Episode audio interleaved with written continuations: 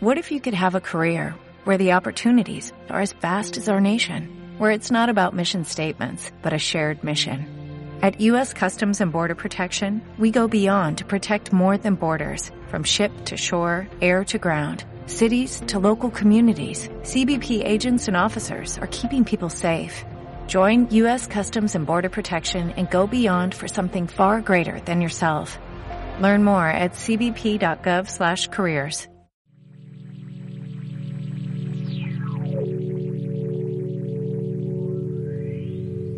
Hemos hablado con frecuencia de la muerte.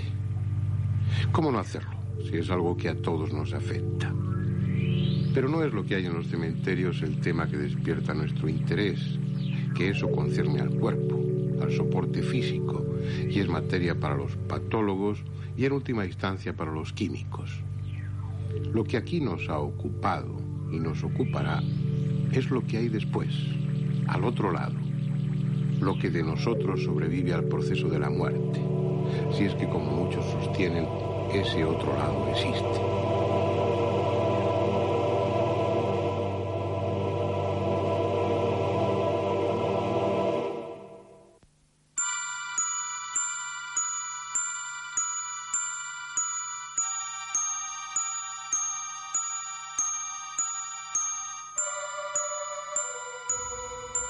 Desde este mundo, el de los vivos, poco o nada podemos aportar. Debieran ser ellos, los que supuestamente han cruzado la frontera, quienes desde su plano de existencia, desde su otra realidad, nos dieran pruebas de que hay otra vida después de esta.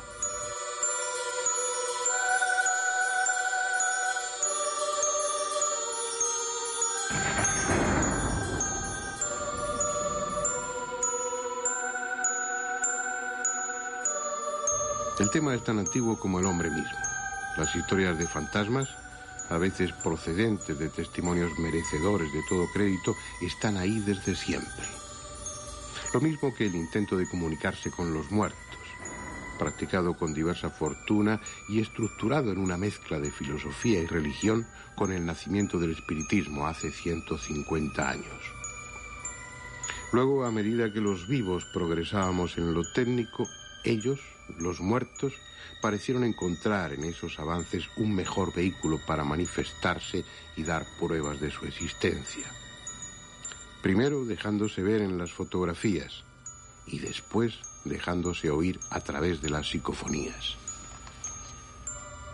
Claro está que pueden hacerse muchas objeciones, buscarse interpretaciones alternativas, pero de lo que no puede dudarse es de la honestidad de la mayoría de los investigadores y de que esas voces se presentan a sí mismas como procedentes del otro lado de la muerte.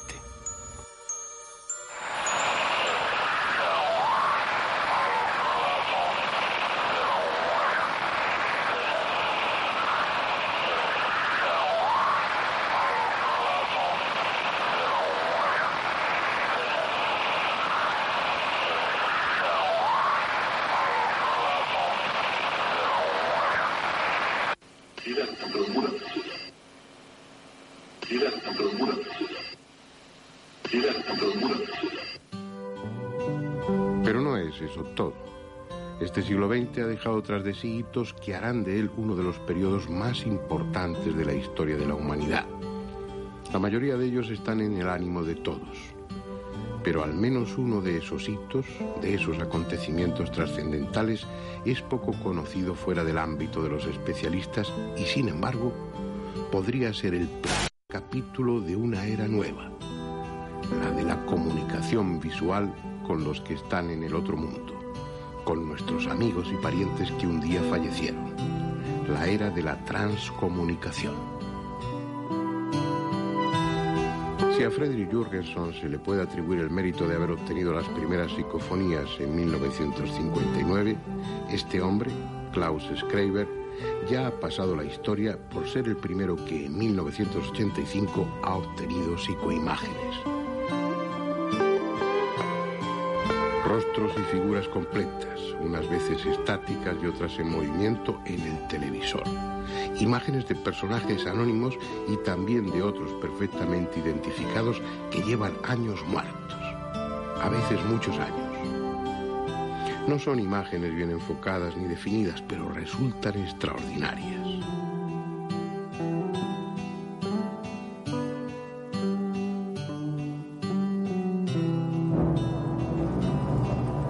Supuesto, no se trata de algo que esté emitiendo una cadena normal. Técnicamente carecen de explicación, como sucede con las psicofonías. Al trabajo de Schreiber se unió el de otros pioneros, como Otto Koenig y el llamado Grupo de Luxemburgo. Lo curioso, por no utilizar otro término más llamativo, es que las instrucciones para obtener las primeras psicoimágenes las dieron los propios supuestos muertos a través de mensajes psicofónicos.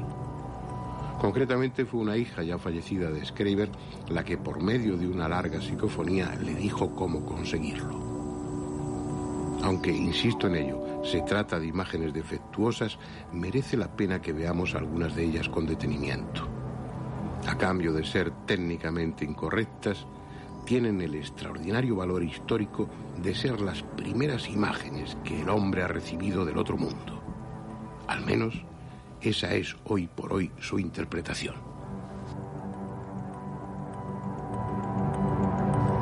Una mujer desconocida, captada por el grupo de Luxemburgo, sonríe desde el más allá. Este rostro de hombre, obtenido también por el mismo grupo, sí ha sido identificado. Es el de un investigador francés muerto, Henry Saint-Clair. Puede apreciarse incluso cómo su cara gira, se mueve. A veces son escenas tan insólitas como esta, en la que parece haber varias personas en torno a una mesa.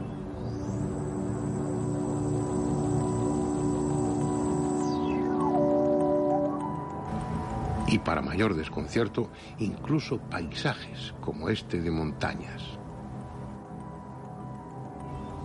También del grupo de Luxemburgo es esta secuencia que veremos descompuesta en fotogramas y luego completa absurda, rompiendo todos los conceptos que se tienen de ese otro hipotético mundo, una mujer, junto a lo que parece una playa, nos envía con la mano un beso a los vivos.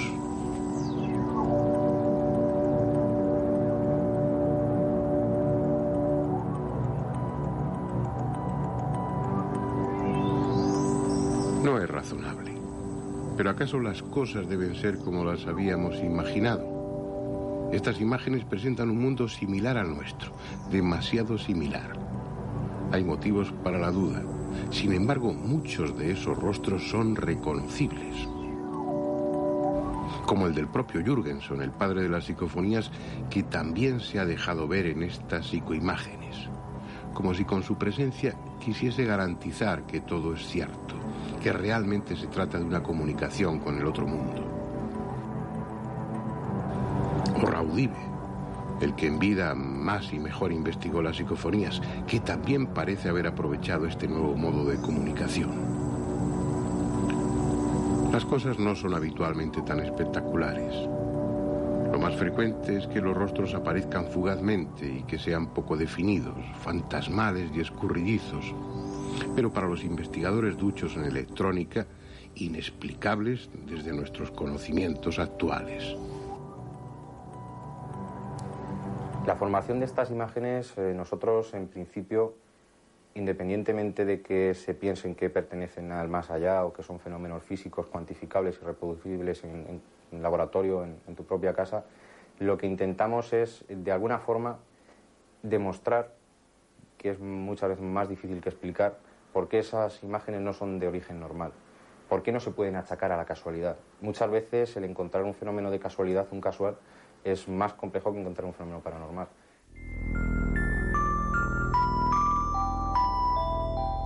En este caso, por poner un símil, eh, la pantalla para nosotros eh, trabaja como si fuese un inmenso tablero de ajedrez, es una inmensa cuadrícula en la cual pues tenemos 640 puntos eh, por 360 líneas. Entonces, cada uno de esos puntos aparece sobre la pantalla del televisor con un nivel determinado de gris.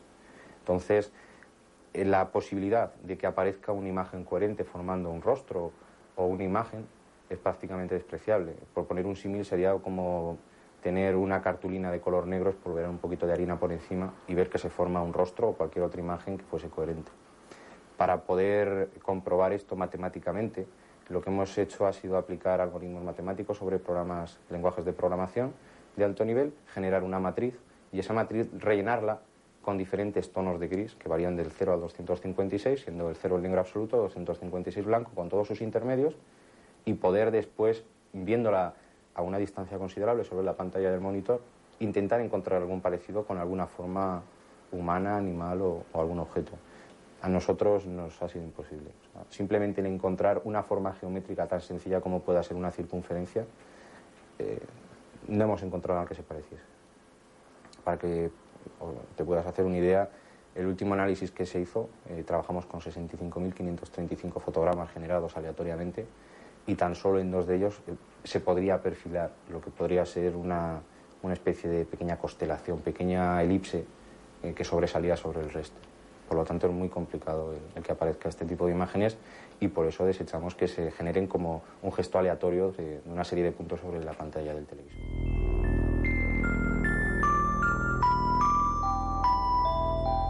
Otra de las posibilidades que también se han barajado sería que lo que estamos captando sobre la pantalla del televisor no fuese ni más ni menos que una imagen que se ha quedado impresionada de alguna forma sobre la superficie del tubo de imagen y que nosotros de alguna forma estimulándola pudiésemos volver a leerla. Si fuese de esta forma, eh, la imagen debería ser siempre la misma. No podría verse como muchas veces se ven pequeñas secuencias en movimiento y quizás fuese un, un fenómeno mucho más curioso que el que estamos estudiando. El poder hablar de una remanencia química que en un momento dado, bajo unas condiciones idóneas, puede mostrarnos información que de alguna forma tiene almacenada y que no es visible.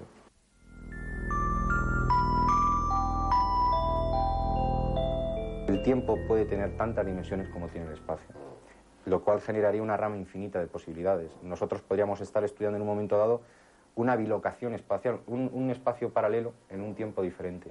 Entonces, eh, fuera de entrar ya en controversias de si es un fenómeno paranormal o si tiene alguna connotación, por decirlo de alguna forma, espiritual, sería un fenómeno físico que no estamos en condiciones todavía de poder, de poder experimentar.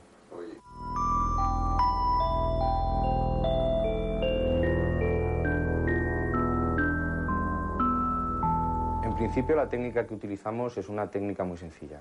Eh, se trata simplemente de recoger con una cámara de vídeo normal, no necesita ningún tipo de requisito especial. Incluso hemos podido constatar que contra más sencilla la cámara es más fácil obtener resultados de mejor calidad.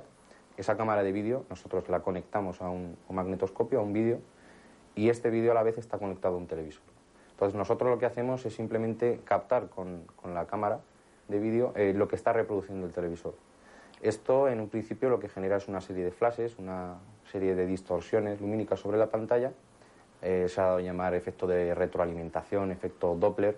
Eh, lo único que se consigue en principio es una especie de flameado, una especie de llama que se va moviendo en sentido muchas veces circular sobre la pantalla y que en un momento dado, si se siguen unas, una serie de indicaciones, como puede ser estar trabajando, nosotros trabajamos a una distancia aproximada de medio metro, trabajar con una luz muy baja, eh, trabajar sin ningún tipo de enfoque automático, todo con un enfoque eh, normal, manual, llega un momento en que esa imagen eh, va perdiendo velocidad hasta que se queda prácticamente estática y lo que hacemos en ese instante es grabar.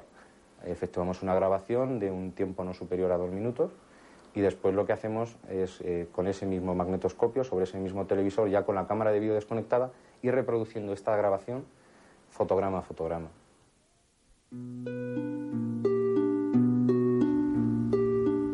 Son desconcertantes, inquietantes o esperanzadoras. Puede que procedan del otro mundo y puede que no. Pero en cualquier caso, nos hallamos ante un fenómeno desconocido, inexplicable desde este plano de la realidad. Luego volveremos a estas imágenes y veremos algunas aún más sorprendentes, aún más sobrecogedoras.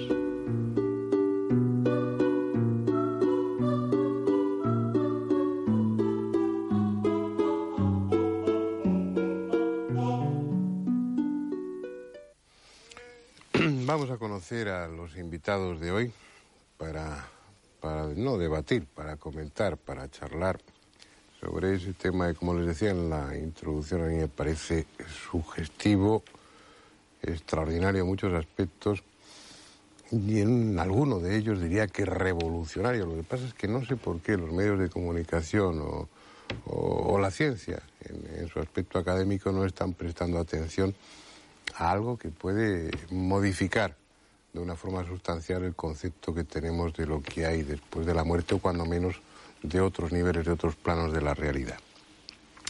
Empezando por, por mi izquierda, Sinesio Darnell, a quien ya conocen porque ya ha estado con nosotros en alguna otra ocasión.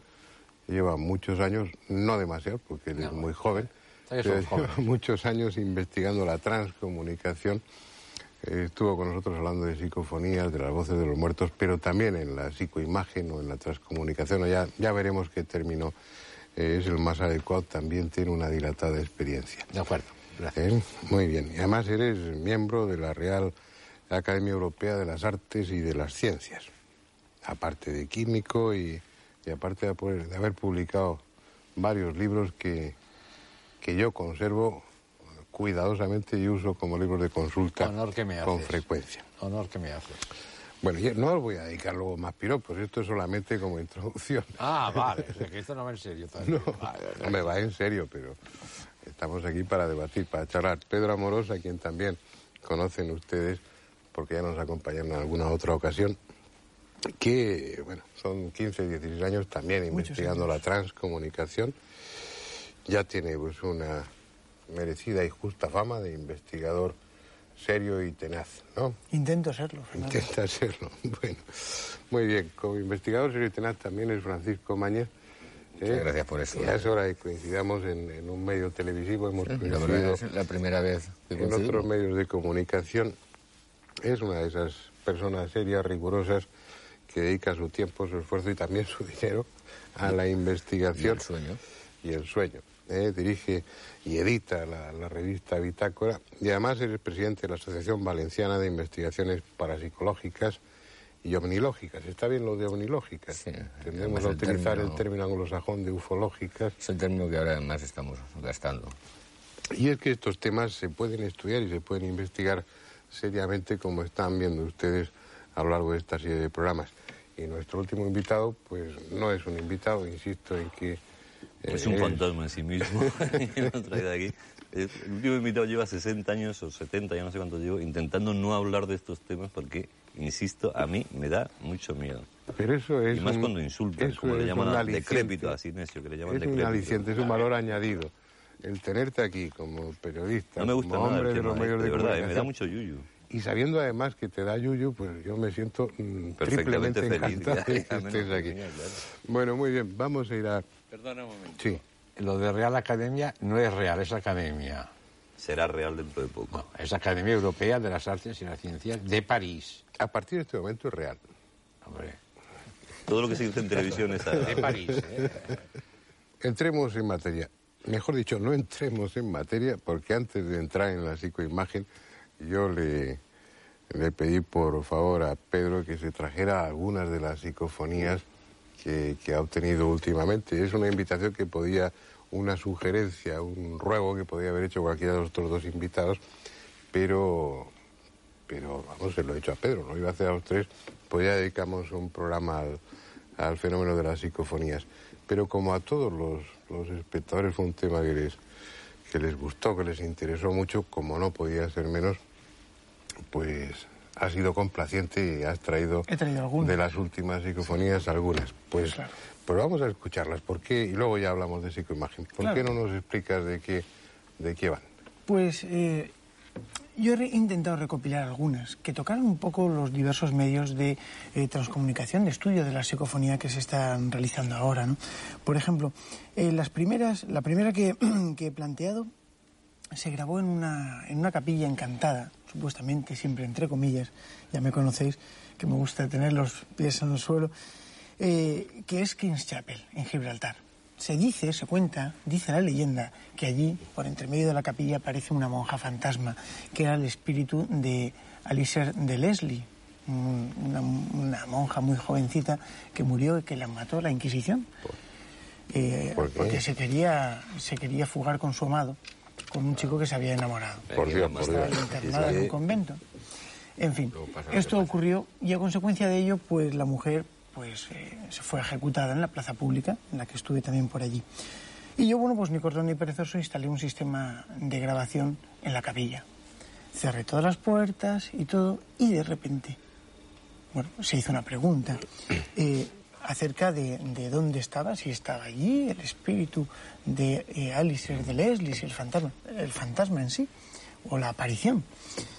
El caso es que algo desde algún sitio respondió y dijo claramente, tú lo vas a saber.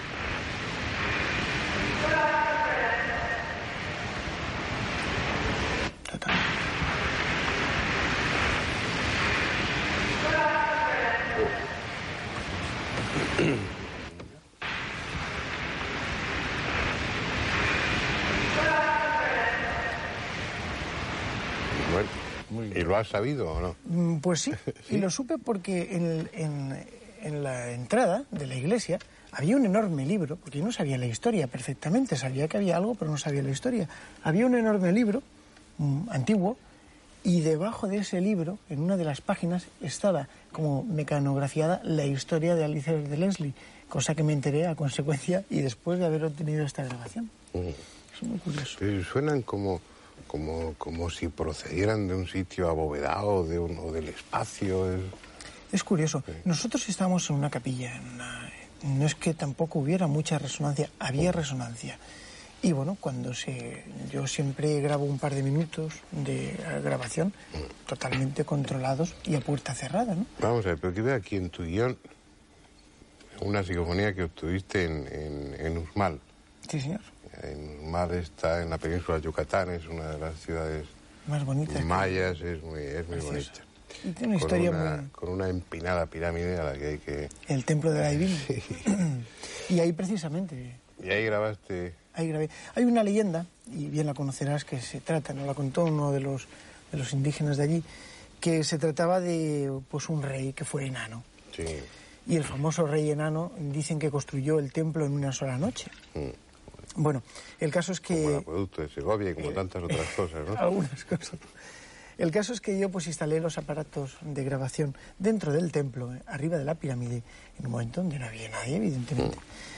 Y bueno, pues yo no esperaba escuchar nada. Hasta que voy a... Cuando regresé de viaje, pongo la cinta magnetofónica y además del re- revoloteo de los murciélagos que había, porque ahí había muchos murciélagos, pues se escucha un sonido muy extraño.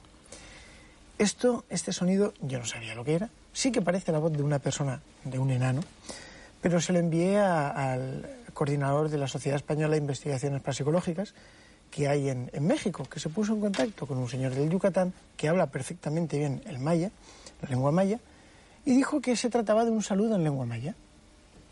Y es así. Como, vamos a ver cómo, a escuchar cómo suena.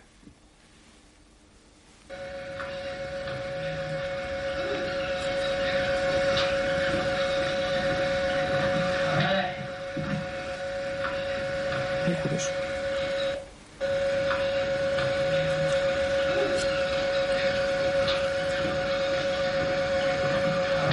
No sé, no sé. Muy raro. Naruto. Ah. Una cosa así.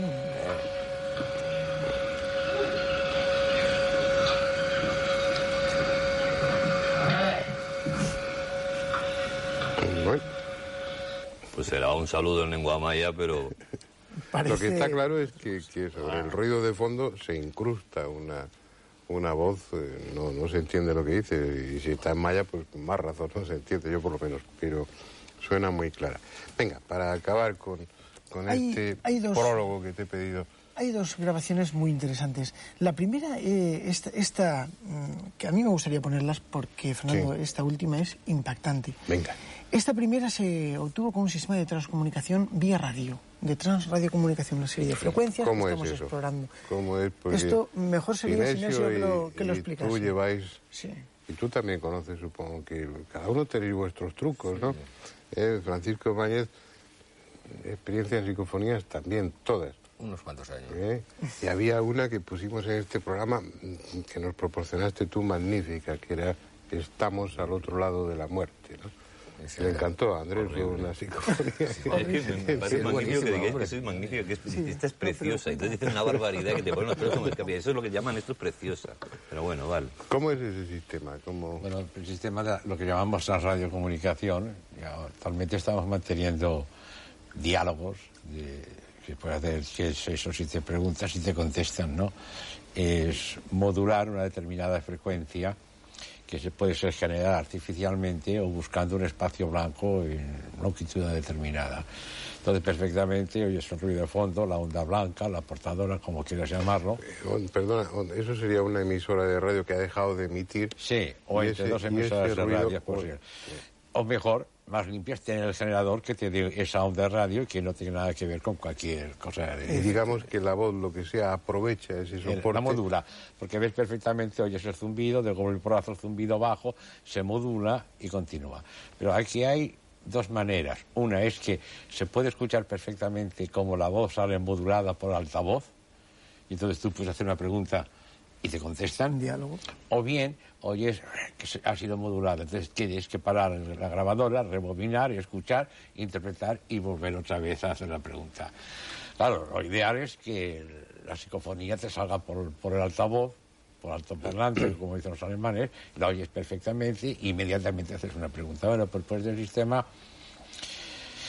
pues yo he tenido pues cuatro o cinco contestaciones o seis con sus respectivas cuatro o cinco preguntas. Y este es el, el sistema que se está empleando actualmente. ¿eh? Que la ventaja, sobre todo, es que es un diálogo directo. Sí, es directo. Y luego, claro, mm, actualmente hay un sistema ya analítico para saber si la voz es, es humana o no es humana, midiendo la frecuencia, la onda envolvente, etcétera, etcétera. Y sabemos perfectamente que las, las psicofonías que corresponden o las voces que salen por altavoz y que corresponden a una voz psicofónica tienen unas características de frecuencia, etcétera, etcétera, que no corresponden a la voz humana. Sí, no, eso está. Yo creo que lo dejamos claro ya en aquella ocasión, Sí. que esto no tiene nada que ver con grabaciones espurias, No, nada, ni, ni restos de, yo que sé, una emisora de radio hombre, que esté como- emitiendo, ni como nada. se decían las voces tem- atemporales que pueden estar, que pueden caber, pero- graben, pero es que entonces no habría diálogo. No, no, mí me parece Sí, De hecho, el sistema de, el generador de ruido blanco es uno de los más seguros para que Sí, sí, lo más seguro, sí. Bueno, pues cuéntanos, Pedro. ¿qué- El caso es que yo utilizando este sistema, pues me quedé impresionado por, por esto que se va a oír, porque para mí es una de las psicofonías más claras que he obtenido. Vía radio, y bien sabéis que vía radio es muy difícil obtener una psicofonía clara, son, suelen estar... Bueno, pues yo me quedé impresionado. Y de hecho la utilizo para decir a todas aquellas personas que es que claro, tú presentas primero las voces. Yo no voy a presentar esta voz. Yo no voy a decir lo que dice. Y voy a dejar que, que los televidentes puedan intentar descifrarlo. Después de que se escuche, la decimos, si os parece bien. Pues vamos a escucharla, si en control la tienen dispuesta.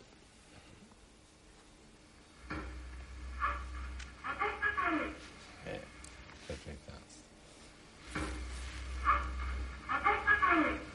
Perfecta.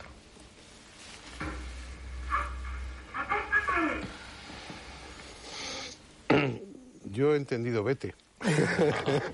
Atento Cruyff, he entendido yo. Acércate, yo creo que está muy clara, ¿no? Yo atento Cruyff. ¿Y por qué, por qué te respondía? que ¿Habías hecho alguna pregunta? O qué? Sí, yo había preguntado si podía verles. ¿Puedo veros? La respuesta, acércate. ¿Y a dónde te ¿Y? acercaste? O era, era metafóricamente hablando, ¿no? Yo no lo sé, no lo sé. El caso es que eh, acércate. Bueno, ahora veremos, en cuanto escuchemos la otra psicofonía Vamos- de la selección, vamos a veremos cómo en efecto se les puede ver. Sí, sí, ¿Eh? intentaremos. Esta eh, psicofonía que se va a pasar ahora, yo lo advierto ya de entrada. Es impactante, es muy impactante porque yo sé que Andrés se va a asustar un poquito. Y fue obtenida en un contestador ¿Cómo automático. disfruto ¿Cómo que en un contestador automático? Esta psicofonía fue obtenida en un contestador automático. Pero obtenida o, o grabada. Grabada, grabada. O sea que yo llego a casa, veo los mensajes y de repente aparece una psicofonía. puede aparecer. Pues La historia, más o menos, de esta psicofonía se trataba de un señor que falleció eh, en su cama. Cuando fue a levantarse, el hombre se incorporó y falleció. El caso es que meses después de este fallecimiento, eh, estaban todos comiendo y sonó el contestador automático como si hubiera habido alguna llamada y alguien dejara algún mensaje. No hubo llamada. y se puso en marcha solo. Cuando rebobinaron y escucharon la voz, escucharon perfectamente la voz del padre, es decir, estaban los hijos y la madre, escucharon la voz de su, de su padre y, del esposo, como claramente contaba el momento en el que supuestamente había intentado levantarse. Por. Seis o siete meses después de haber fallecido. Esto es importante. La voz, mm, no hace falta que lo diga, pero yo lo voy a decir porque se entiende.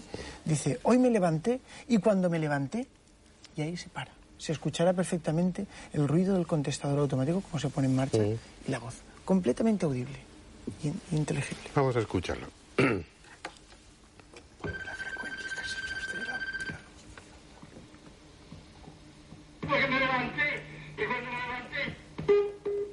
Esto no puede ser. Esto no puede ser.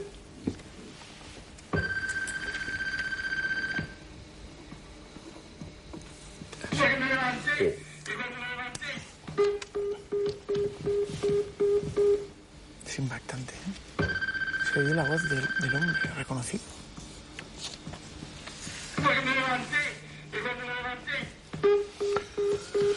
Pero el hombre, el hombre o, o- o lo que sea, o el espíritu, lo cuenta como con ansiedad, lo cuenta como... Como en el momento en el que estaba el hombre, pues... Y eso se obtuvo seis o siete meses después de haber muerto, Así es. después de haber muerto.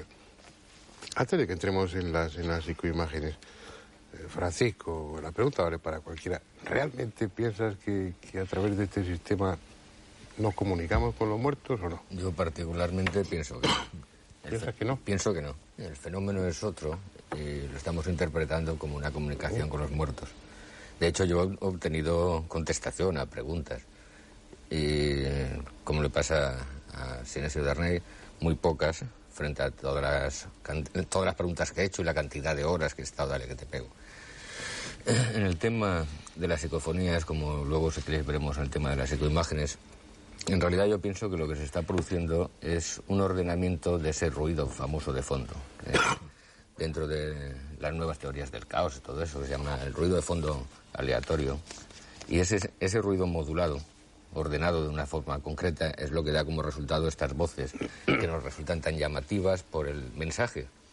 Porque también el mensaje se acopla al investigador. Pero, pero ¿quién ordena, quién modula esa, esa frecuencia? ¿El, el investigador? Sí, eh, por, ¿Con ahí su mente o...? por ahí va yo. ¿Sí?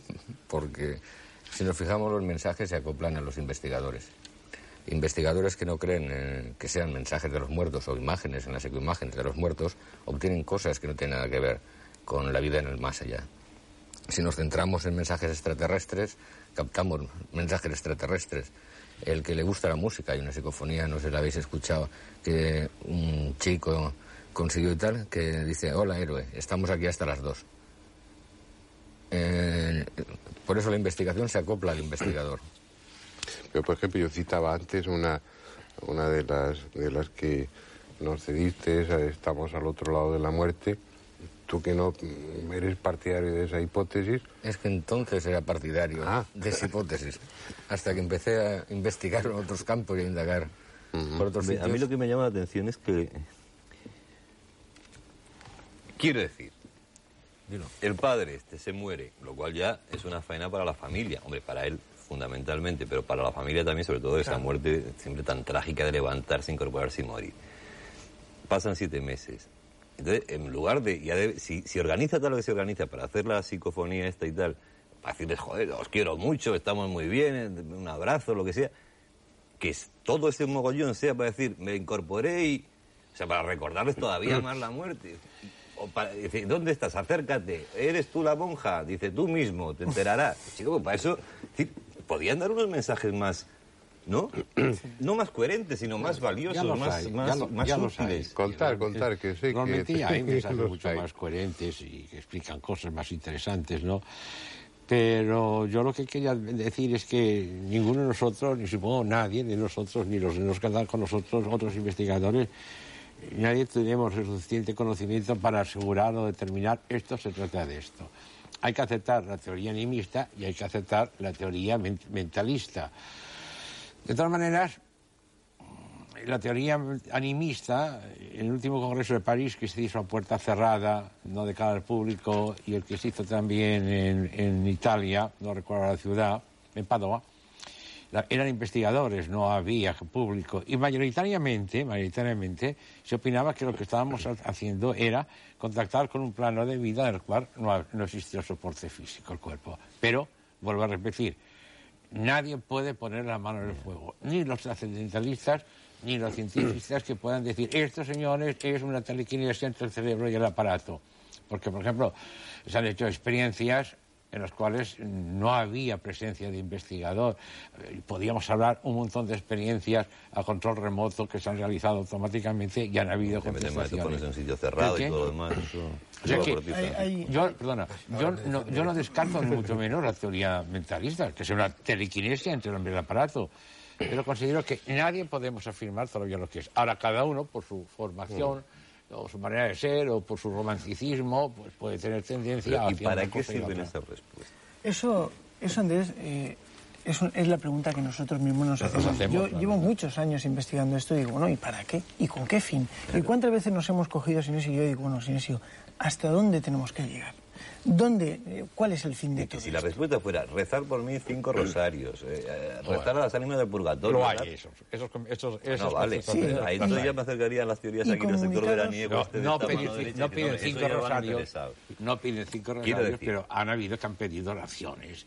Pero tú imagínate a la familia esta, que a mí me ha sobrecogido. Sí, de acuerdo. Comiendo todo muchísimo. y oyendo a su padre recordándole siete meses después que se incorporó. Bueno, hay, una cosa, hay una cosa cósmicas, como decía. Hay una cosa interesante y respondiendo un poco a la teoría de Paco, que también, vuelvo a decir, que me parece muy acertada desde el punto de vista de hipotético, como hipótesis, porque no olvidemos que todo esto es un mundo de hipótesis y que cualquier viso de realidad podría sentar teoría. Y para mí, la teoría es lo que hay encima de la mesa. De momento, tenemos esto. De momento, todas las investigaciones que se están realizando en transcomunicación instrumental nos dan como resultado esto y las imágenes que ahora, que- de las cuales hablaremos. Pensar que esto se trata de los muertos es pensar mucho. Yo sé, y apoyo lo que dices, Nesio, es muy difícil que algún investigador afirme que esto se trate de algo, ya de una cosa o de otra, de algo, porque ahí no tenemos ningún Pero, sustento eh, físico. Podemos- Desde luego, opino, yo opino, afirmar- dejamos opinar. Pero eh, te- termino, Paco. Eh,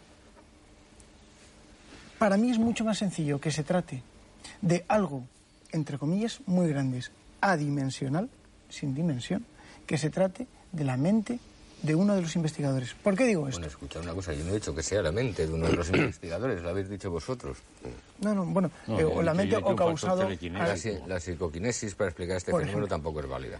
¿Por qué? Tenemos que abrirnos y ver nuevos campos de investigación, Oh, claro. nuevas teorías de que nos hemos separado la parapsicología en dos cosas. O defendemos que todo viene de los muertos o defendemos que todo viene de la mente. Y no es eso. No, no es eso, no es eso. Nos hemos eh, casi dividido en dos bandos que cada uno ah, Pero incluso un organiza sus tercero que que tú vas a apuntar que todo viene de la física cuántica.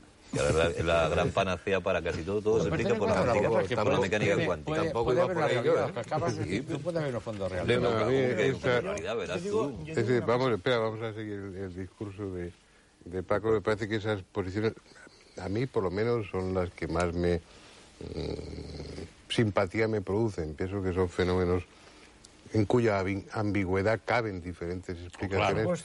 Pero es que además pueden estar presentes diferentes génesis del fenómeno. a un origen Claro. al fenómeno que no hemos descubierto todavía y por eso estamos dándole vueltas desde hace 50 años Mm. al mismo tema y no conseguimos aclararlo. Y llevamos 50 Parece que años Igual no lo conseguimos aclarar, consiguiendo... ¿no? Sí, lo aclararemos algún día. Pero vamos a ver, yo le diría a tres, imagínate que esto tiene que ver con lo trascendente. Y ¿Qué es dices, bueno, ¿y de qué sirve lo trascendente? Eh, Que hay una vida después de esta, que continuamos con nuestros rollos en el otro mundo y todas esas cosas, ¿no? Vamos a imaginar que, bueno, es la, es la gran cuestión para la humanidad desde siempre, ¿no? Eh, la fuente de, de angustia más profunda, ¿no? A lo mejor eso sirve, en el supuesto de que fuera voces del otro mundo, por decirlo así, eh, serviría para no dar respuesta a nuestras preguntas, lo cual sería catastrófico desde un punto de vista evolutivo. Pienso que lo, como psiquiatra, que una de las de las cosas que dan sentido a la vida es precisamente la muerte y la incógnita de la muerte. si no a lo mejor nos quitábamos de medio frente a la menor contrariedad, por poner un ejemplo, que esas voces servían para no explicarnos nada, pero para que estuviéramos hablando de ellas, de esa trascendencia, como una posibilidad, que ya es mucho, ¿no? Sí, desde luego, si algo ha valido todo esto, todos estos temas es para abrirnos la mente a otras posibilidades y a otras realidades, ya, fenómenos nuevos incluso. Es una sugerencia, Andrés, ¿no? Es muy fea. Y lo mismo Quiero decir, con- ahora que ya que me pongan encima a prueba, encima de que me dan un susto horroroso, es para, para no decirme nada. No quieres desaprovechar No, el susto. ¿eh? No. Hablemos de la psicoimagen. No, es que se nos- la psicoimagen, a mí, a mi punto de vista, tiene la misma, puede tener la misma procedencia que la psicofonía. Y es dos aspectos diferentes de una misma realidad. Ahora, no podemos decir qué realidad es. Pero igual que aparecen voces en las cintas magnetofonas, o los contestadores automáticas, automáticos, en momentos determinados y montando las camas de una manera especial, aparecen rostros más o menos definidos en las pantallas de la televisión o del ordenador. Yo te he traído dos o tres que son perfectamente, son de calidad, se obtienen de calidad fotográfica. Sí, sí, totalmente. están- de calidad fotográfica. Ahora, incluiré en el documental, El sí. fenómeno es una realidad, está ahí, lo hemos comprobado, Pedro lo ha comprobado, tú también lo has comprobado, lo hemos comprobado muchísimo, que el fenómeno está ahí. Pero yo vuelvo a decir lo mismo, yo no me atrevo a decir cuál es la, la procedencia. Desde mi punto de vista, más o menos romántico, quizá por mi formación, desearía poder demostrar y que fuera que procede, vuelvo a decir, de un plano de existencia sin necesidad de cuerpo físico. Esa es mi idea. Pero no hay que descartar la posibilidad de que nuestra men- nuestra mente pueda actuar sobre la pantalla, eso no hay que descartarlo, porque mira, un científico tiene que estar abierto a la verdad, venga de donde venga, y no intentar nunca poner criterios, porque tú sabes que más que nadie, como hombre de ciencia que eres, que a veces la imposición de criterios lleva al fracaso. Acuérdate, no, no estabas en aquella época, acuérdate cuando se decía, la Masía decía que no podían caer aerolitos porque no habían piedras en el cielo, y luego toma castaña, y así un montón de ejemplos en los cuales los científicos han mantenido duros una postura que luego han tenido que rectificar. Cuando Heisenberg acabó su carrera de física y le preguntó a su gran maestro, voy, ¿qué me puedo dedicar a la física? Su gran maestro le dijo, yo creo que has hecho una tontería en estudiar física, porque la física es una, una ciencia acabada, se puede hacer algún retoque. O sea, Pero no hemos yo, yo no me planteo el problema, si yo me planteo el problema que todo este esfuerzo eh, resulta siempre bastante inútil. ¿El qué- el qué- qué? Todo el esfuerzo este que resulta siempre bastante inútil. Que si, a no ser que sea para hacernos pensar, como dice. No, hombre, no, esfuerzo Fernando, no. Escucha, es como, mira, desde todo lo que hemos discutido, el 90%, no todo, de lo que hemos discutido a lo largo de sé Parece cuántos inútil programas, ahora, parece inútil ahora, pero tú no puedes las apariciones marianas, los ovnis, la psicofonía, a mí no me abren, no me despejan nada, es decir, no me provocan nada más Sí, hombre, que, sí, sí que nada. Pueden, sí que pueden despejar muchas Claro cosas. que sí. ¿El qué? Pues, por ejemplo, podría despejar el origen de la realidad que tenemos a nuestro alrededor, desde esta mesa, el mundo físico. Padre este que dice, sí, cuando me incorporé me despeje el origen de la realidad, me lo enturbia más. No, o lo Hombre, aclara. si, si estáis vosotros que os lo creéis y o no lo estáis de acuerdo en cómo empezó, imagínate yo o la, no lo creo. o la aclara más todavía, porque lo que estamos viendo en las psicoimágenes, las psicofonías, todas estas cosas, son de alguna forma cosas físicas. Si exacto. queda en una cinta magnética. si hacen el esfuerzo ese, si- que me digan... Si no son ellos, si la teoría animista que dice que somos de alguna forma nosotros tiene razón, es- en realidad lo que estamos investigando es cómo se forma el mundo que tenemos alrededor. Si eso depende de los observadores, somos nosotros los que estamos creando esas imágenes y esos sonidos. Creando sería entre comillas. Lo cual sí que nos da pie para hacer otro tipo de investigaciones y ver el, el mundo que nos rodea, cuál es el origen que tiene. De verdad depende de los observadores. A lo mejor lo que la parapsicología lleva estudiando durante ciento y pico años y no se ha dado cuenta todavía. Bueno. Eh, cualquier sistema que hemos utilizado, desde las cartas Zener para la telepatía, son sistemas que dependen del azar.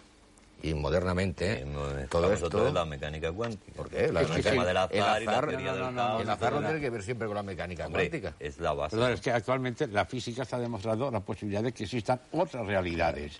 otras realidades. Y posiblemente, creo yo, Que no estas fenomenologías sean reflejos, de otras, sean reflejos de otras realidades. Que en este momento dices tú no soy para nada práctico, es posible, pero el No, pase... de- no es que no sirva para nada, pero que no dan resultados, que no dan Mira, respuestas prácticas. yo creo que sí que se van dando resultados prácticos. Sí Respuestas hay. Sí que las hay, sí que las hay, sí, sí. comunicados de hasta, fíjate, De folios. de hasta folios, De 13 folios. ¿Y minutos. ¿Qué dicen? Te lo preguntas sistemas... al investigador y te dirá a ver si está en condiciones de explicarlo. Y es que todavía no he leído ninguna de cosa que dice, De todas maneras, la llamada del otro mundo ha solucionado Cuando- un problema de no sé qué. Cuando, me parece que también ya lo comenté en el otro programa, cuando Einstein formuló su teoría de la relatividad, los físicos y los matemáticos de su entorno decían que eso era un simple juego matemático que no tiene ninguna aplicación. Bien. Mira después la cantidad de aplicaciones que ha tenido. Pero a este se le ocurrió. Bueno, No apretó el teléfono no, contestador un y- y, momento, le vino ahí un momento, todo pero la soplado, vida claro. se investiga. Muchos descubrimientos se han hecho por casualidad. La máquina de vapor, Sí, la claro, claro, y la la casualidad.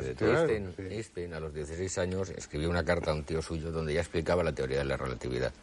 O sea, que se lo habían dicho en eh, otros mundos y otros... eh, No, no, según él se le ocurrió cuando estaba enfermo en la cama, de pequeño. Debe ser una pedantería que lo se Sí, pero es que está la carta. la historia. Es que está la carta escrita Se ya, nos, explicando se nos está acabando, se nos ha acabado ya esta primera parte.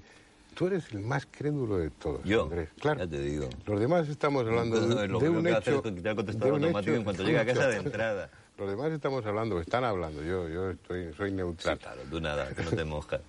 Estamos hablando de un hecho cuya interpretación buscamos, tratamos de entender las razones, la génesis. Tú ya lo que te sientes es fastidiado y frustrado porque si son del otro mundo no están dando respuesta a nada. Claro.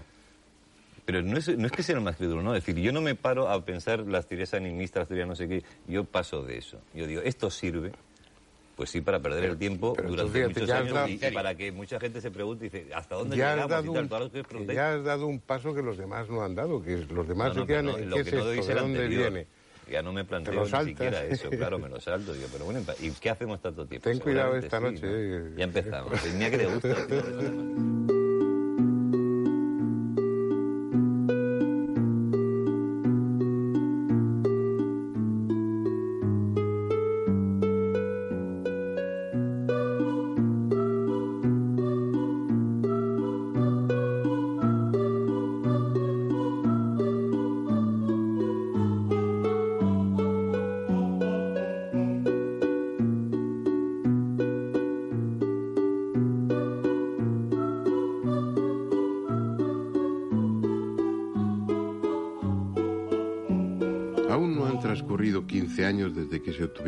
primeras psicoimágenes, pero ya hay miles de investigadores repartidos por todo el mundo, fundamentalmente en Europa, que trabajan incansablemente en el tema.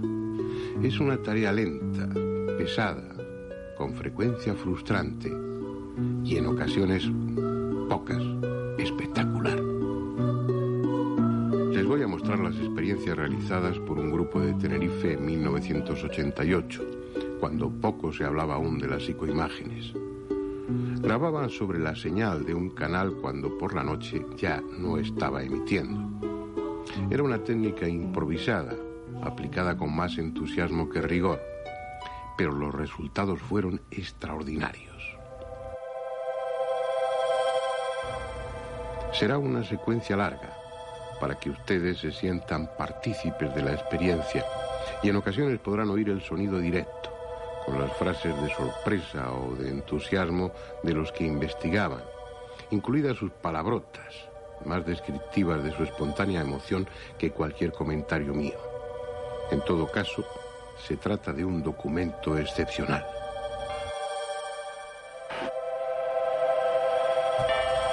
La primera, aunque fugaz aparición, fue un rostro de mujer. Luego, la nieve del televisor y enseguida el mismo y enigmático rostro. Es como si no pudiera mantenerse. la parte como esta pequeña nubl- nublita que hay. eh,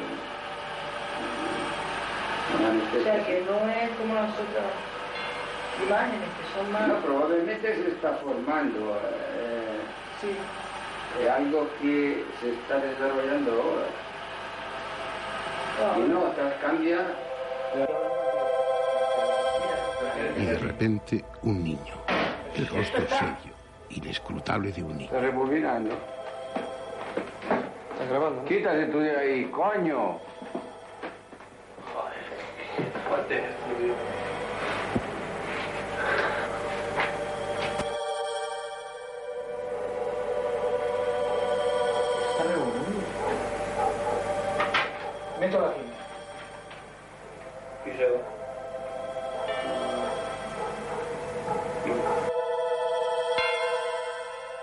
otro rostro, el de un hombre que parece mirar torvamente a los experimentadores.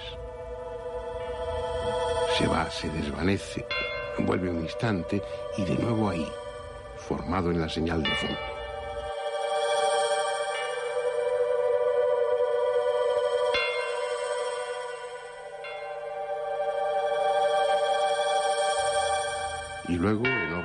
Contrastado, apenas definido, pero perfectamente reconocible pese a todo, otro rostro, el de una hermosa mujer.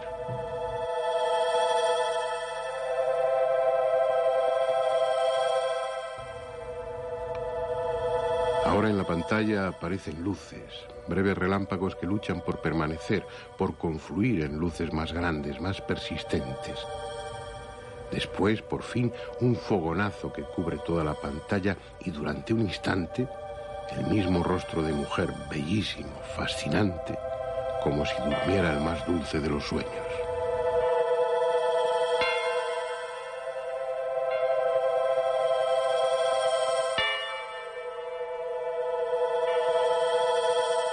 Es probable que jamás vuelvan a asistir a un espectáculo similar.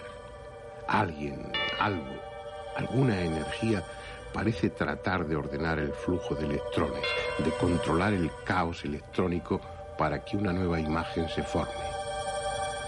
Y finalmente lo consigue. En un primerísimo plano al lado izquierdo de la pantalla la luz confluye, toma forma y surge la cara de un hombre que lucha por no desaparecer.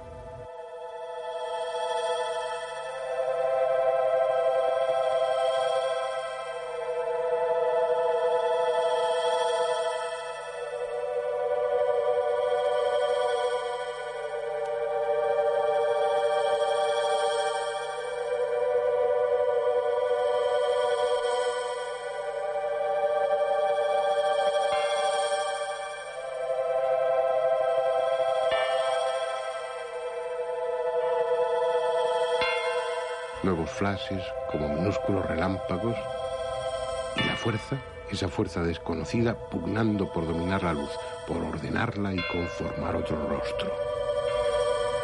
Ahí está, la misma mujer de antes, viene, se va y por fin consigue quedarse, permanecer durante largos segundos, con su belleza distante, con sus rasgos perfectos e impasibles durmiendo quién sabe qué sueño.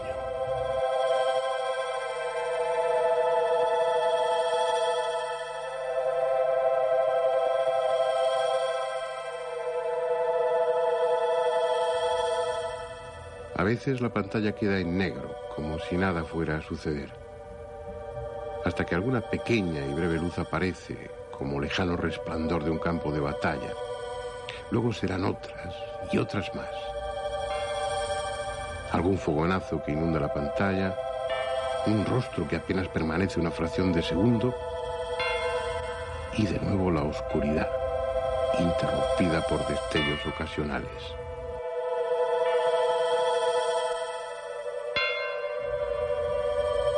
Hasta que inesperadamente, como si quisieran dejar constancia de que no eran una ilusión óptica, o tal vez como despedida, Dos rostros reaparecen poco menos que simultáneamente.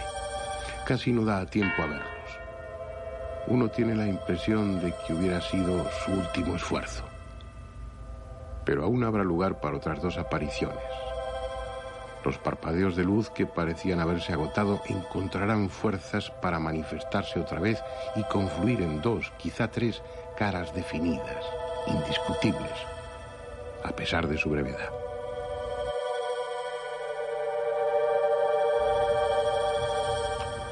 Fue el último experimento que ese grupo de Tenerife realizó. Me confesaron que después de esas experiencias que acabamos de ver, los rostros volvieron a aparecer en los días siguientes, pero sin que ellos lo pretendieran. Cuando estaban viendo la televisión, colándose en este plano de la realidad sin ser invitados. Aquello les asustó y nunca más volvieron a intentarlo. Es un caso excepcional entre las psicoimágenes al menos por lo que yo sé.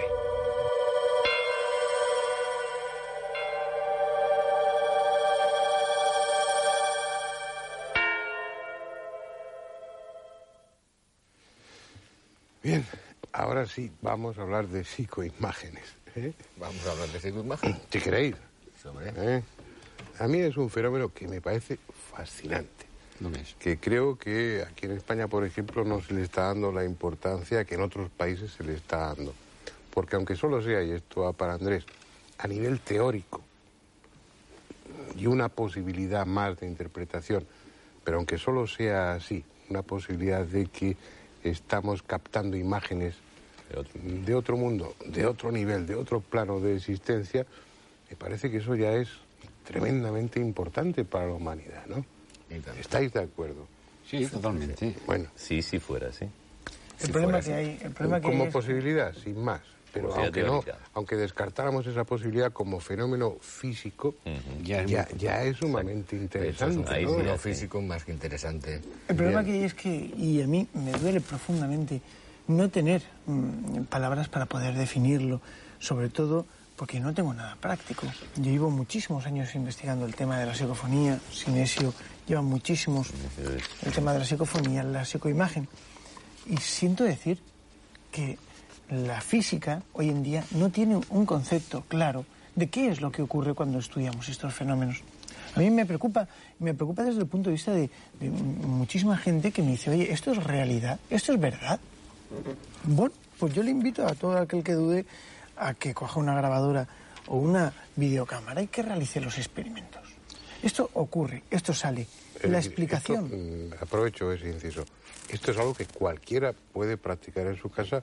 Basta con que tenga una cámara doméstica de vídeo, Un televisor. Bueno, un un televisor más y el... complicada, quizá, Pero ¿eh? digo inicialmente. Yo, Sí, yo he visto sí algunas extraordinarias. Hay con- varios sistemas con ese actualmente. sistema, ¿no? El sistema más actualizado es el de luz con eh, efecto estroboscópico. Parece que se consiguen fotografías realmente, psicoimágenes de Pero calidad eso es fotográfica. algo que habéis ido incorporando Sí, a la investigación, sí. pero en principio no era así. Era Imágenes de calidad fotográfica e incluso en colores. No, antiguamente se continúa haciendo, yo lo continúo haciendo también, es hacer un circuito cerrado entre el- la, la cámara, el vídeo y el televisor.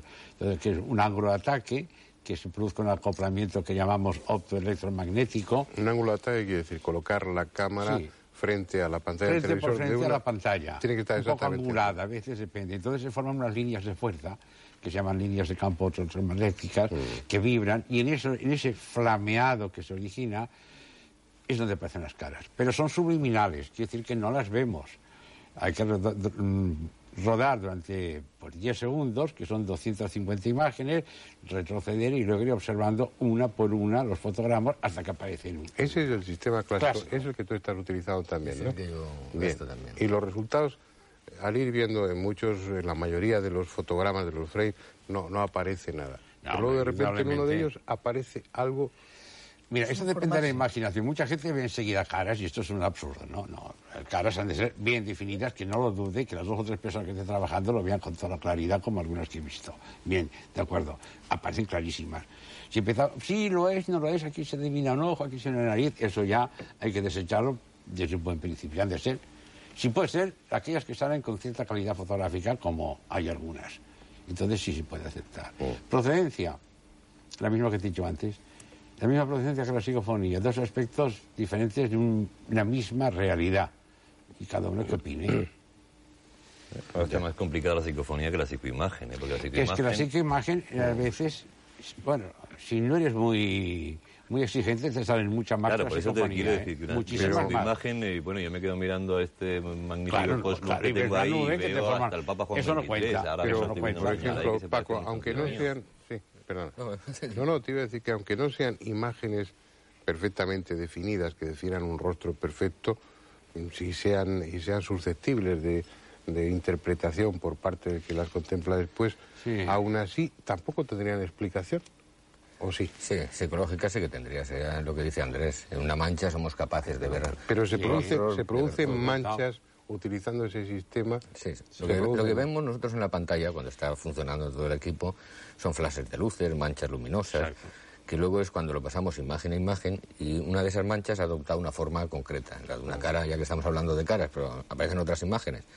Pero en realidad eso también es lo que iba la parapsicología haciendo, como insistía antes, durante 100 años y, y obtenía los mismos resultados. Y de hecho la idea me la dio Andrés, tú, en, en un libro que hizo el, el prólogo de un escéptico, el Ah, padre sí, Heredia, fraudes Ah, paranormales. sí, fraudes paranormales. en donde se incluía una foto que él explica, y tiene toda la razón del mundo, una cara de... ¿Quién tiene toda la razón? ¿El padre Heredia o El yo? padre Heredia. Ah, qué susto, ya me lo temía. En la fotografía aparece una mujer viuda y al lado la cara del marido difunto. Y la explicación del padre Heredia es muy sensata, de que mediante una combinación del pelo de la mujer, unas hojas detrás y Mm, tal, aparece la cara. Pero qué curioso que la cara sea igual que la foto del, Del marido. del difunto.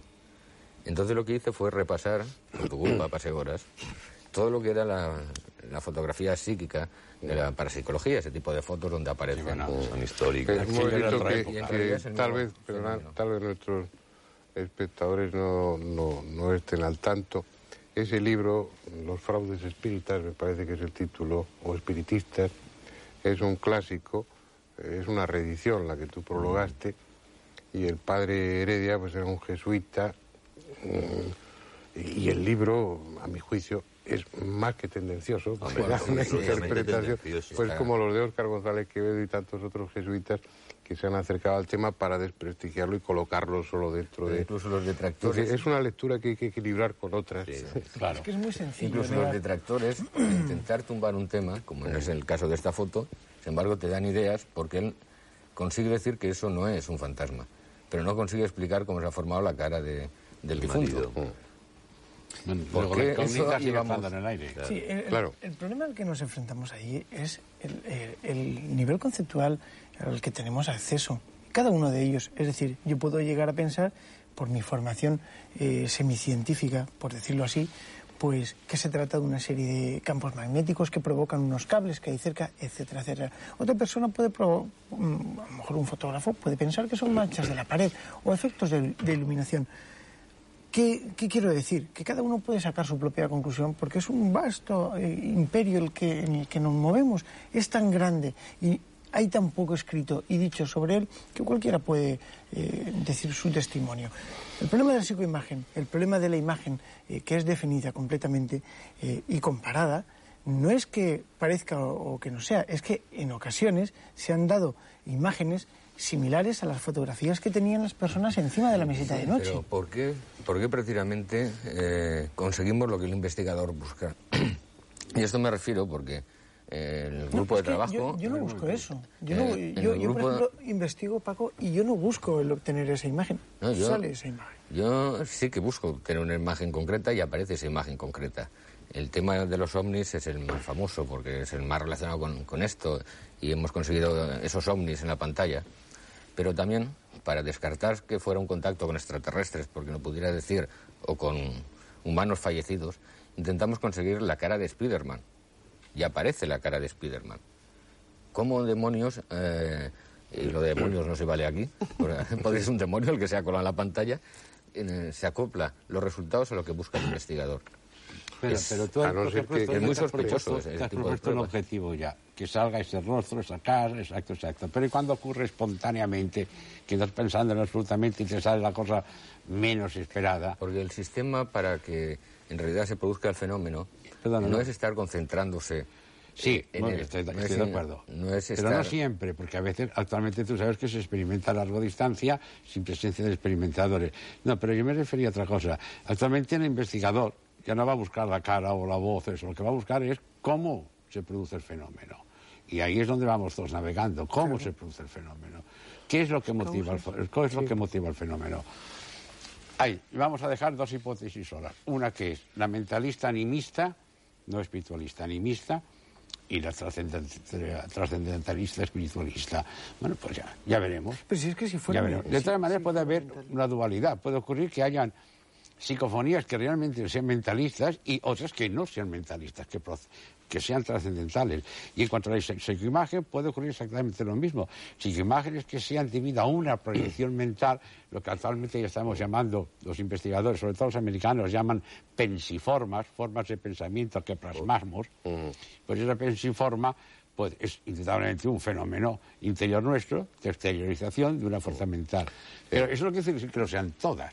puede ser una parte y haber otra parte que sean contactos con otras realidades, que es lo que la física actualmente, no recuerdo el nombre, porque para los nombres soy muy malo, pero últimamente, hace dos años, ha salido un libro que se llama La física de la, de la inmortalidad, todo es pura matemática, que cuesta mucho seguir, que se están demostrando que posiblemente esas otras realidades están intentando contactar con nosotros. Pura física. Esa realidad es reconocible.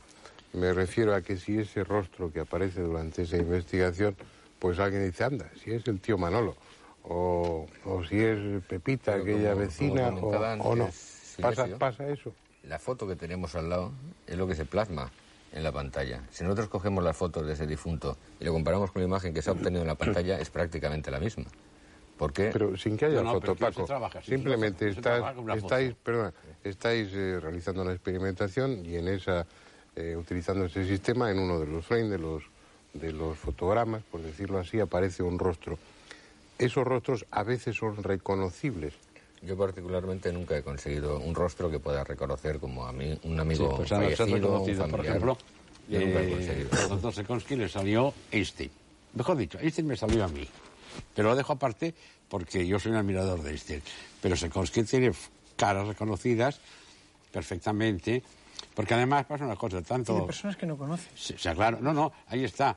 David de Inglaterra, eh, Mónica Simonet de Francia, Sekonsky de Alemania, eh, de, Austria también, y la de Italia, que no recuerdo cómo se llama en este momento, cada vez que nos sale una cara fotográfica, no aquello, eso no es, nos las intercambiamos. Y puede ser que una cara que me salga a mí, no ha ocurrido, me la reconozca Sekonsky. Sekonsky sacó una perfecta, preciosa, que Mónica Simonet la reconoció como el químico que descubrió el, aluminio en Francia. ¿no? O sea, a mí personalmente, igual que a ti, no he dicho, es fulanita tal, no, pero se reconocen caras. Pues yo insisto en mi teoría absolutamente práctica. ¿Y qué? ¿Y qué? aparece el descubridor del aluminio, pues bendito bueno, sea. Que, que, que, reconocido, que será Pero si no me da la fórmula, ni me vende la patente, ni pues, nada. Hombre, por favor, no, no, no, no me salgas con patas. te estoy hablando, llevándotelo a un terreno un poco de, de la broma de la unidad. Ah. Pero que aparezca un señor, que un señor en Alemania reconozca que es el descubridor del aluminio. ¿Y por qué no puede ser simplemente un testimonio de que continúa estando? Aceptarlo así. Nadie dice no es que yo lo acepte así, pero aceptarlo como un simple testimonio de que quiere indicar que continúa existiendo o estando, desde el punto de vista trascendental desde el punto de vista mentalista, pues puede ser que, que ese señor tuviese esa imagen en el cerebro y la proyectara, ¿de acuerdo? Aún, sería, aún más... sería más, más absurdo el fenómeno. Pero si aceptas que se reconoce la persona, bueno, pues podemos aceptar que es un testimonio de presencia y se acabó. Y testimonio que implica una voluntad del muerto indudablemente, de aparecer indudablemente. Porque, por ejemplo, cuando experimentas con psicofonías, como experimentamos, tú lo sabes, con tres aparatos idénticos, tres plantillas idénticas, tres micrófonos idénticos, y hay una psicofonía, se puede y entra solo por un, por, un micrófono. Por, por el ruido de fondo. Hay una selectividad ahí. Puede ser tú las que haces la selectividad, pero puede ser que sea una, una selectividad por ahorro energético puesto que no hay suficiente para hacer vibrar las tres membranas y entran por uno por ahorro energético. No digo que sean ellos ni que seamos nosotros, pero hay una inteligencia nuestra o de ellos que actúa en toda esta fenomenología. inteligencia que luego no se desarrolla para nada. Porque la inteligencia se limita a dar un testimonio de una presencia teórica de un señor que decirnos que sigue ahí, según tus palabras. Bueno, a lo, mejor no puede hacer nada más que eso, no lo sé. o a lo mejor, a lo pues mejor la mente, si es un problema de psicocinesis, a lo mejor la capacidad, que ya es mucha, ya, es mucha. ya sería mucha para producir ese fenómeno, pero tampoco da más de sí como para que lo pongas en movimiento y además suelte un speech, ya sería... No, no es, no es eh, psicoquinosis, no es la capacidad del cerebro, no es que una energía del cerebro salga al aparato y, y lo module, lo arregle para que aparezca una cara una voz. Pues eso exactamente sería más complejo de explicar.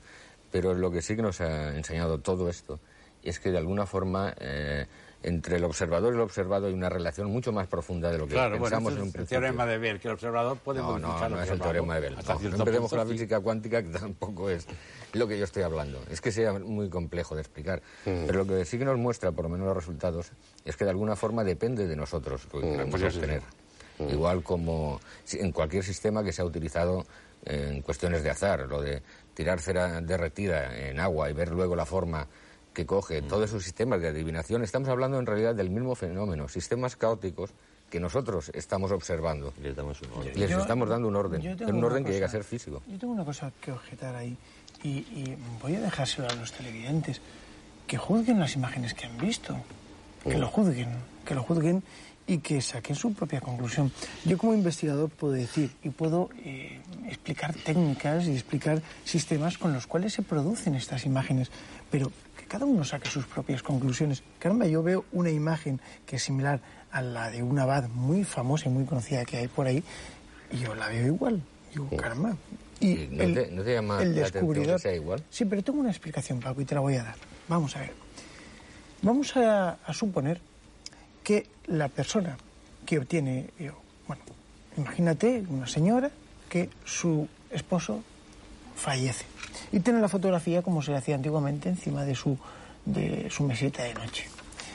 Entonces, si este esposo desde algún lado quisiera decirle, ojo María que estoy vivo, por decir alguna, alguna cosa, bueno, pues lo más in- interesante, lo más rápido para que María reconociera que se trata de él es demostrar el rostro más conocido por María, que sin duda es el que todos los días ve cuando se levanta de su cama. Eh, Esa explicación no está mal, pero yo, por ejemplo, si muero y de alguna forma quiero comunicarme con mi mujer, hay expresiones. Eh, Si fuera una psicofonía, frases, cosas. Pero Hay ¿quién claves sabe? entre los dos que solamente ella reconocería, pero notaría. No haría falta la presencia de una fotografía de mesita. Me reconocería sin ningún problema. Pero quién sabe, Paco, si realmente desde ese otro lado, si existe, vuelvo a decirlo, si existe, puedes disponer de tu propia, de modo Pero, propio tuyo, de sí, en el momento en que empiezas diciendo quién Bueno. sabe, evidentemente todo lo vamos a aceptar, porque claro, pues no lo sabemos, quién sabe, pues sí, eso es así. Pero un poco lo que decimos en este sector es eso, dice, bueno, pues, ¿y qué? Es que yo, Andrés. yo reconozco que me pongo muy pesado, pero... Algún día nos darán yo, la que yo creo en la vida después de la muerte. Una cosa Hombre, pues no yo no lo tengo muy claro, ¿no? Pero con la otra. decir, seguramente sí, no lo sé. Pero, ¿Qué, qué opináis respecto a, bueno, el padre François Brun, a este tema es una especie de cruzada que él, que él tiene, va por el mundo dando conferencias, Sí. presentando esos, esos vídeos. ¿Qué opináis de esas imágenes de vídeo que él enseña donde, donde están en Bueno, movimiento? No es un frame François. Brin, François Brin, o Brun es una excelente persona. Él no experimenta, él hace de portavoz de los Sí. experimentadores, es bastante ingenuo con toda su bondad. Y como en todo, habrán vídeos que serán auténticos y otros que pueden meterte cierta duda. Él hace una labor, indudablemente, porque... él ha No, no, si no, pregunto sobre él. Pregunto sobre esos vídeos que él, que él muestra en esas conferencias y que, bueno, que forman parte también del Pues documental. hay autenticidad, que- que son interesantes. visto. Es el fenómeno que está ahí. Es que ¿Creéis que cabe la posibilidad de que no solamente se obtengan en un solo fotograma, en un solo frame, Ah, no, como- claro, actualmente sino que, que- que sea toda Sí, una secuencia? Actualmente sí. Sí. Actualmente con las técnicas modernas sí. se puede conseguir. Con las técnicas espectroscópicas se consigue planos de movimiento. Yo estuve, yo estuve, efectivamente, va, va por ahí. Yo estuve investigando una técnica y la voy a contar con dos palabras. Es muy curiosa y muy sencilla. Eh, cierto día, Antonio García, un, un buen investigador, y yo nos reunimos en, en mi laboratorio y empezamos a, a pensar una forma. Y la forma, si no sé, recuerdo que te lo comenté y fue interesante. Era una especie de pecera, llenarla de humo y lanzar destellos eh, sobre ello, ¿no? Conseguimos flotante y esto, bueno, pues yo lo que lo que pasa es que nosotros lo grabamos con un ordenador. Conseguimos, eh, como si fuera en el humo, una cruz. Azar, realidad, no lo sé, pero ahí estaba. Bueno, Yo ya no digo más. Bueno, el caso es que Me cada da uno se cada queda que con su idea y su teoría y su proposición y, y- y Amplios Castilla. Es trabajar, investigar y, Ah, claro, y tener sí, estas pues, discusiones entre nosotros. lo que está claro es que estamos hablando de un fenómeno real. Sí, eso sí. Estamos hablando de un fenómeno que hoy por hoy no tiene una explicación eh, comprobada, una que clarifique el tema, sino que hay diferentes hipótesis, que el fenómeno es susceptible de diferentes interpretaciones por el momento. Hasta ahora voy, voy bien o no. Sí, sí, perfectamente. totalmente. que detrás del fenómeno, según vuestra experiencia, hay, eh, por lo menos en ocasiones, una inteligencia, esté donde esté, en el otro plano o en este, frío, sí. una Desde intención. Me, me- Yo pienso que sí. Sí, además, el- sí, El, eso sí. el fenómeno no se origina solo. eh, sean los, de- los fallecidos que seamos nosotros de alguna Está- forma está- está para mí por- está, está claro que el investigador forma parte de eso, no ya solamente con ese criterio que, que, que, bueno que ahora está eh, de moda y con razón, ¿no? de, que, de que el investigador forma parte del experimento de lo investigado también, sino porque, no sé, o utilicen nuestra propia energía o utilicemos nuestra propia energía o estemos interfiriendo. También somos entidades como- electromagnéticas fundamentalmente, ¿no? Que estemos... mm, Bueno, No lo sé, y la dependerá... realidad está ahí. La realidad está ahí. Y hay un hecho que, que yo creo que está claro. Con cuanto más tiempo os dedicáis a la investigación, cuanto más tenaces y constantes sois, mejores van siendo los resultados. Así es. ¿no? ¿Pero y eso por qué es? Eso es un premio que nos dan. normalmente pasa cuando uno dos- trabaja. Dos explicaciones. ¿no? Una porque trabajáis mejor y porque sabéis más del tema y otra porque estáis más convencidos de que va a ocurrir y al final ocurre. Según los, los grandes se en cualquier- a veces no. Entre- En Perdona, cualquier sí. caso es maravilloso. Ah, sí, no, sí, yo no digo que no sea una cosa, a maravilloso. veces no. A veces te pasas haciendo, intentando hacer psicofonía y no te sale nada. Tú sabes. Y un día pues, te compras un aparato, lo enchufas, uno, no, estás Esto haciendo pruebas. Y, uh, entonces sale una psicofonía chillando perfecta. Y no la estás buscando, al menos conscientemente. O sea que a veces te pasas, dale que dale, dale que dale, y te pasas una semana que no sale nada o un mes. Y luego un, un día, de buenas a primera, nada más enchufar el magnetofón, ya pam, ya te entran. Sin esperarlo ni quererlo. O sea que hay, No hay sé, mucho que hablar. Creo que las ganas de creer ayudan mucho. ¿no? Como en todo. No, claro. no, pienso que no. Pienso que, que no es que se parta un escepticismo. Vas a dedicar tu tiempo, mucho de tu tiempo, a investigar. Entonces, no estás con una actitud fría, hay una actitud de mente, hay un deseo de obtener un, resultado, de más que allá de eso, esas fuerzas de que eso proporcione unos frutos. más Es una, una más, ¿no? una, una hipótesis, un, un intento de explicación más. El, Sí, no, sí, sí. el hecho es que se trata de un fenómeno auténtico y que no está en este momento A mí lo que me gusta eh, quién sabe. explicado. Yo creo que esa es la base de todo. Bueno, ¿Quién sabe? Aquí punto, estamos punto, punto? para exponer temas, no para darle soluciones. Ojalá pudiéramos darle una en solución eso estamos, eh, buscando soluciones. al tema.